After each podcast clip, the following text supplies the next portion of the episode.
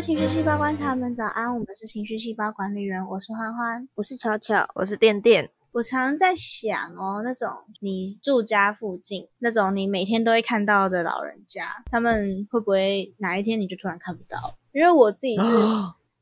呃，为什么突然这么那个，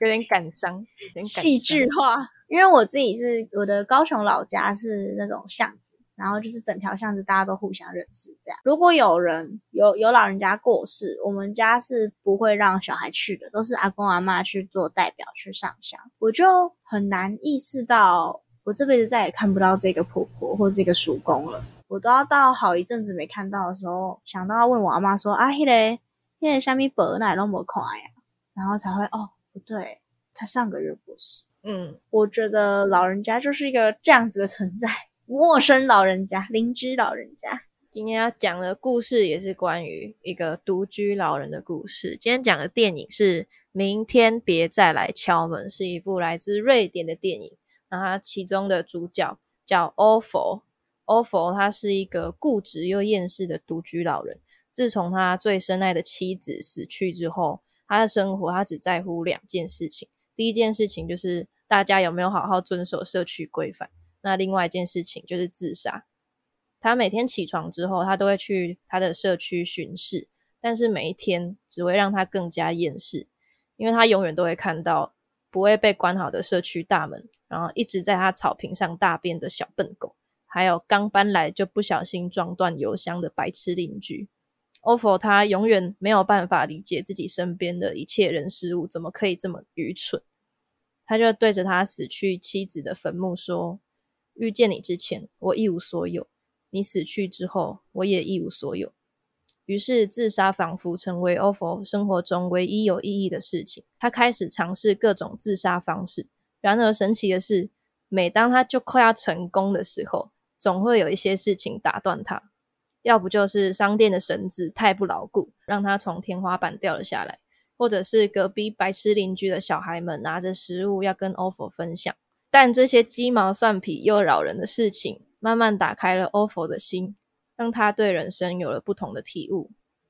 Ofo 的白痴邻居帕瓦内，她是一名怀着孕的家庭主妇，她来自伊朗，然后她嫁给了一个做事不怎么精光的丈夫，家中的一切大小事都是帕瓦内照料的，她的开车技术甚至比丈夫还要好。帕瓦内她很不明白为什么欧佛要这么的封闭。帕瓦内总是开朗的烦着欧佛，然后告诉他说：“没有必要什么事都一肩扛下，你再强也一样。”这句话轻轻的打在欧佛的心上，他似乎从那刻开始学着放下他人生沉重的枷锁，不再将从他身边离开的人视为自己的责任。欧佛后来意外的遇见了一些人。状况使然，他就不得不帮助那些人，即使欧佛看起来不是这么情愿，但他在这过程中得到了很多温暖，也唤醒了他心中潜藏的温柔。像是他帮助了一名因为同性恋身份而被赶出家门的男孩，和他一起住在同一个屋檐下。后来他才发现，原来这个男孩就是欧佛妻子多年前的学生。最后，欧佛在他收养的流浪猫的陪伴下，安静的离开了。欧佛最后在朋友们的温暖陪伴下结束了他的一生。我想这也是欧佛对自己与世界的和解吧。真是可喜可乐，可喜可乐，可喜可乐，可口可乐。我那时候看这部的时候，哭的跟笨蛋一样。对，我觉得想死是这个世代、这个世道很容易出现的念头跟情绪，而且我。我前阵子也不是前阵子，好像就上礼拜吧。上礼拜因为一些事情，一些公司上的事情，然后就比较焦虑，然后呃也会觉得副理给我的指示不够清晰，所以他那时候请我弄一个东西的时候，我就直接把新建资料夹，我想说我还没有要上传，我就放在桌面上。那我那个资料夹的名字叫“快死了”，然后我副理就走过来交代我工作了。我说你为什么每次来交代我工作的时候，都会有一些我很丢脸的事情会被你看到？哈哈。所以我觉得想想要死掉这件事情，不是一件很严重的事，也不是不是严不是不严重，是它是一个容易出现的情绪。可是真的付诸行动的去执行死亡这件事情就很沉重了。所以我在看的过程，其实会一直哦，但他这样当然就是像刚刚点点讲，每一次他都会被打断，但被打断的那些时候，我都难免的有些庆幸，但我就会想，这种庆幸是可以存在的吗？因为他明明是这么迫切的想要死亡，嗯，可是我却因为我不愿意看见这样子的悲剧发生，而希望他不要成功。这样子的我不也是自私的吗？我觉得那些想法都是理所当然的，因为你喜欢这个人，虽然就有一种我尊重你的选择，但不代表我想要你这么做的感觉吗？哦，就是我还是会舍不得你去做这件事情，但因为这是你的选择，所以我给予尊重。但如果你因为好多意外、好多次不小心活了下来，你当然还是会替他开心，即使你知道这不是他想要的，但是因为你够喜欢这个人，才会有这种想法。嗯，因为我室友跟我讲过一样的话，因为我很很想要、很想要离开这个世界的那那一个阵子，我室友也都会一直觉得就是不要不要讲这种话。然后我们聊天的时候，他就他就说，我就说你为什么不希望我死掉？然后他就说，作为一个朋友，我希望你好好的活着。如果好好的跟活着不能同时存在，那我希望你好好的。就是如果如果死掉对我来说才是好好的，那那那那你就去吧。但是作为一个朋友，我我贪心一点，我希望好好的跟活着是同时存在的。嗯，然后到那个时候，我才会觉得，嗯，好，那那也许我能试试看，也许我愿意试试看。所以其实，在看的过程，我就是一直觉得付诸行动而去执行死亡，会让这一切的空讲变得更沉沉重太多了。所以我那就是在看的时候，我记得我很中间就哭嘞，就是还不该是哭点的时候。我记得那时候看完，欢欢说他的哭点是一句话，是 ofo 在他老婆的坟墓前面，然后说：“哎，我从来都不知道，原来死是这么难的事情。”我记得那时候欢欢说的这句话是戳到他，因为人我我都会觉得，我都会觉得生命是很很微不足道、很轻薄。就是我今天可能骑在路上，然后我我后面的车如果一个不小心，我可能今天就会消失在这个世界上。在新闻里看起来是这么的容易的事情，出意外是这么的频繁，但我们这些有过想死念头的人却都还是在这里，那是不是证明了死掉其实一点都不简单？尤其是刻意为之的情况下，那这这件事情就会变很有分量感，它就会变成一个必须要去执行的事情。那在执行的过程中，就会就会有一种，因为通常我们执行事情嘛，你完成了，你就会有所谓的成就感。可是死亡这件事情是，当你完成了，就是完成的那一刻，就是就是没有了。那完成之后的那种茫然感，在执行死亡的过程里面是不会存在的，因为因为你会更不知所措，你会不知道自己最后会去哪，不知道这件事情完成之后灵魂会在哪个地方，有着什么样的体验跟想象。我突然想到，嗯，有一部剧我最近在看的，但哦，因为我们习惯讲故事前会先讨论有什么角色类似，但我刚刚没有想到，可是我现在突然想到了。嗯，就我最近在看一个英国剧，它是在讲，他是唐顿庄园，那他在讲的是英国公爵，然后跟仆人就那一家子的事情，然后其中一个仆人他就是被大家讨厌，就是我我本人我也很讨厌那个角色。因为我觉得他做了一些很多很过分的事情。那到了最后一季了，他一直都被大家讨厌，然后大家也都希望这个人离职，不要待在这里。可是他其实知道，说他离开了，他就没有地方去了。因为在那个年代，呃，正在时代转换当中，会有很多仆人的离职，所以工作并不是那么的好找。这样子，然后接下来是个超级大剧透，就是这个仆人最终他选择了。自杀，因为他认为没有人喜欢他，没有人要接受他。可是其实有一个他的朋友一直在帮助他，认为其实不是大家讨厌你，是你一直没有敞开心胸让大家认识你。然后后来他自杀的时候，他朋友跟别人聊天，发现他好像事情不太对，赶快冲上去找他，然后把他拯救了下来。最后那个仆人也感谢他们拯救了他。然后其中一个救他的人就跟他说，因为他们老板觉得开除他内心有点罪恶感，所以后来就决定让他留下，让他可以慢慢找到他要的工作再离开。然后救他的那个人就说：“你不如趁这段时间好好去思考，到底是什么样的原因让你这么憎恨这个世界。”然后他最后他想通了，他决定要用新的面包去面对新的工作，这样子。对，我就觉得突然想到死亡，他觉得他也是一个很让人讨厌的人。我觉得这跟虽然跟今天店店讲有点不太一样，是因为我不知道我没有看过这部电影，我不知道这个老人家是不是这么的令人讨厌。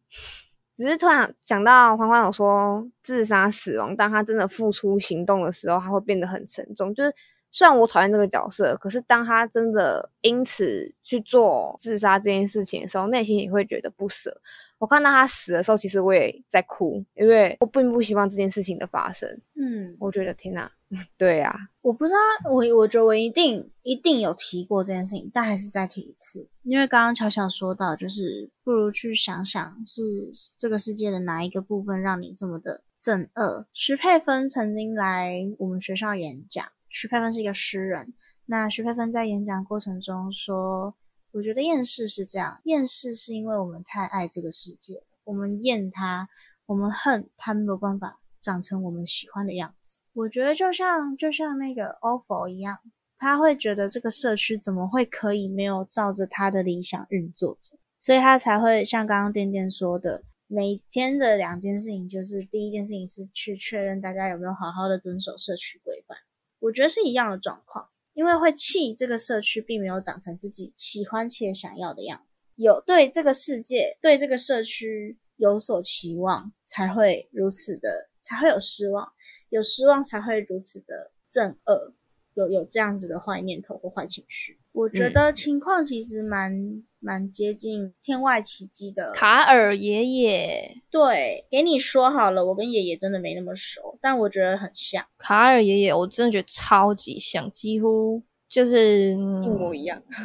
从铺陈冲突解决，都就是他们身边出现的那个情绪都好像。就是他卡尔爷爷是他的老婆去世嘛，之后他就一个人住，然后他也是觉得觉得很烦。他就是所谓那种钉子户，他旁边全部都在施工，可是就他的房子，他觉得不能动，因为那是他跟他老婆的一起住的房子，这个地方不能动。他就每天就起床就很厌世，然后旁边施工的人也很不怎么喜欢他。之后就突然来了一个小男孩叫小罗，他就是一个童军的小男孩，忘记他要干嘛了，反正他就是跟他。一起，他要那个帮助老人哦，他要帮助老人，他有一个任务，他要收集勋章。对，之后他就开始帮助卡尔爷爷去找他老婆画的那个风景。之后，卡尔爷爷就在这个过程中，就是慢慢把他的心打开嘛，他就觉得其实可以不用活那么固执，他也可以去关心别人，去爱别人。最后就是结局是他跟小罗一起生活。然后他们就坐在路边，然后数那个汽车，然后说：“啊，那个是绿色，那个是蓝色。”然后结局就超可爱，嗯，真的可爱。我自己也会想到，我不知道大家有没有看过，它是一个老动画了，它叫《东京教父》，是日本蛮有名的导演金敏的作品。那《东京教父》是在讲三个流浪汉捡到一个婴儿的故事。就顾名思义，他们是流浪汉，他们其实是生活没有目标的，就是。一天有一餐没一餐，日复一日的，能活着其实就不错了。啊，死掉的话就算了的那种身份。所以当他们捡到婴儿的时候，三个人的反应是不一样的。就是有有人嫌麻烦啊，有人觉得哦，我连我自己都喂不饱，但也有人会觉得我们应该要帮他，我们不应该让他成为跟我们一样的。就开始了一连串很奇幻的旅程。那在这段旅程里面，就是导演本人也有说。对于这一这一个作品，他是他是三个人嘛，他也是想要把我们设定的像是一家人，他觉得这是一种未来家庭的新形象，他觉得也许每一个人都可以用自己的方式拥有自己的家庭，而不是说哦一个正常家庭应该有爸爸妈妈跟小孩，不是他的追求不是这样，他的追求是希望大家都能够找到能够扶持着彼此的人，因为每个人都会有所谓的弱点。跟脆弱的时刻，那他们不快乐，并不是因为他们无家可归，而是因为他们的生活已经失去了过往的那些精彩，也没有目标啊，也没有想象。而所谓的获得幸福，就是在这个过程里面获得的，而不是说最后一定会有一个好的归宿才叫做幸福，而是在这个过程里面，慢慢的找回活着的方向感，这个叫幸福。我我觉得还蛮，我自己还蛮认同的，因为他们因为要把这个婴儿送回这个婴儿的家里，这这一段这一连串的旅程都是发生了很多想都没有想过会发生的奇迹。那也在这样子的过程里面，跟过去的自己和解，或者是跟自己分开的事件和解，都是和解。那在这些和解过程中，终于获得幸福，也获得愿意持续活下去的原因。我不知道大家知不知道蛋宝，就是应该应该算是对饶舌歌手，算是教父之类的存在了吗？算是很经典的人物。他在生下女儿之后，他在他自己的那个官网的说法是说，当你的生活变得像是生存，你其实会忘记那些家常。其实我觉得状况是一样的，就是当我们活着是没有方向的时候，其实就会。很难去意识到那些家常，那些本来应该要值得期待的事情。